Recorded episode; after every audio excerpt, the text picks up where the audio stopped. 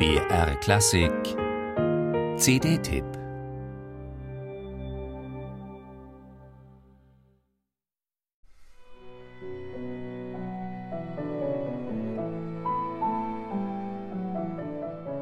Den Vater verlor Georgi Sviridov mit vier Jahren. Er starb 1919 im russischen Bürgerkrieg in den brutalen Kämpfen zwischen Bolschewisten und Weißgardisten. Sviridovs Mutter soll sich, als die Bolschewiki ihr als eine Art Entschädigung die Wahl zwischen einer Kuh und einem von Adligen konfiszierten Klavier ließen, für das Instrument entschieden haben. Einen symbolträchtigeren Startschuss für die Karriere eines in der Sowjetunion vor allem wegen seiner Lieder, Kantaten, Oratorien und Vokalsinfonien tief verehrten, im Westen gleichwohl nach wie vor unbekannten Komponisten könnte man sich nicht ausdenken. Doch zunächst einmal geht die Rechnung der Mutter nicht auf. Georgis erstes Instrument wird die Balalaika, und vielleicht liegt auch hier der Grund für seine lebenslange Verwurzelung in der russischen Volksmusik. Erst für die Aufnahmeprüfung an der Musikschule in Kursk lernt Sviridov das Klavierspiel. Die Lehrer beeindruckt er mangels klassischen Repertoires mit einer Eigenkomposition.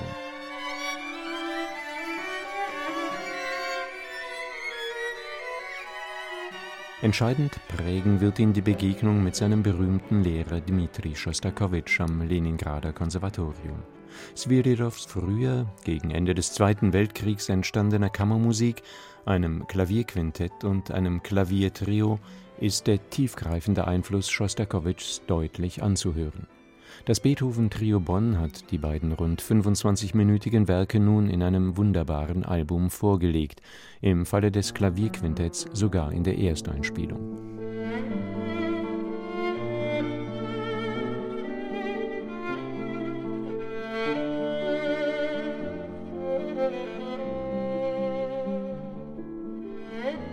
In der pathosgeladenen Melodik, etwa in der Elegie des Klaviertrios, auch im formalen Aufbau, etwa dem als strenge Passacaglia gestalteten Trauermarsch dieses Werkes, glaubt man immer wieder Schostakowitsch zu hören.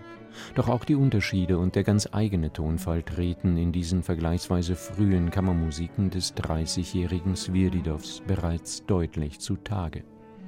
Die bittere Ironie und der bissige Sarkasmus des Lehrers geht Sviridovs Musik ab. Seine Tragik wirkt weniger ausweglos, weniger schwarz und abgründig. Die Kämpfe, die Sviridov austrägt, sind weniger hart. Die Stimmung seiner Musik ist abgedunkelt bis düster, doch bei aller Dramatik nicht unversöhnlich. Schostakowitsch hat den jungen Mann dennoch oder vielleicht gerade deshalb sehr geschätzt, ja er soll ihn als Genie bezeichnet haben.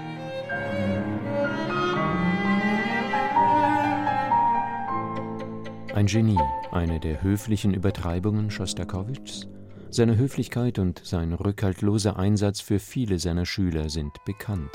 Doch Sviridows Musik ist tatsächlich eine Entdeckung tief in der russischen Tradition verwurzelt, sehr emotional und gleichzeitig bei aller Klassizität zeitlos expressiv. Man hört ihr gerne zu, auch weil das Beethoven-Trio Bonsi gemeinsam mit dem Geiger Arthur Tschermonow und dem Bratscher Wladimir Babeschko so fantastisch spielt.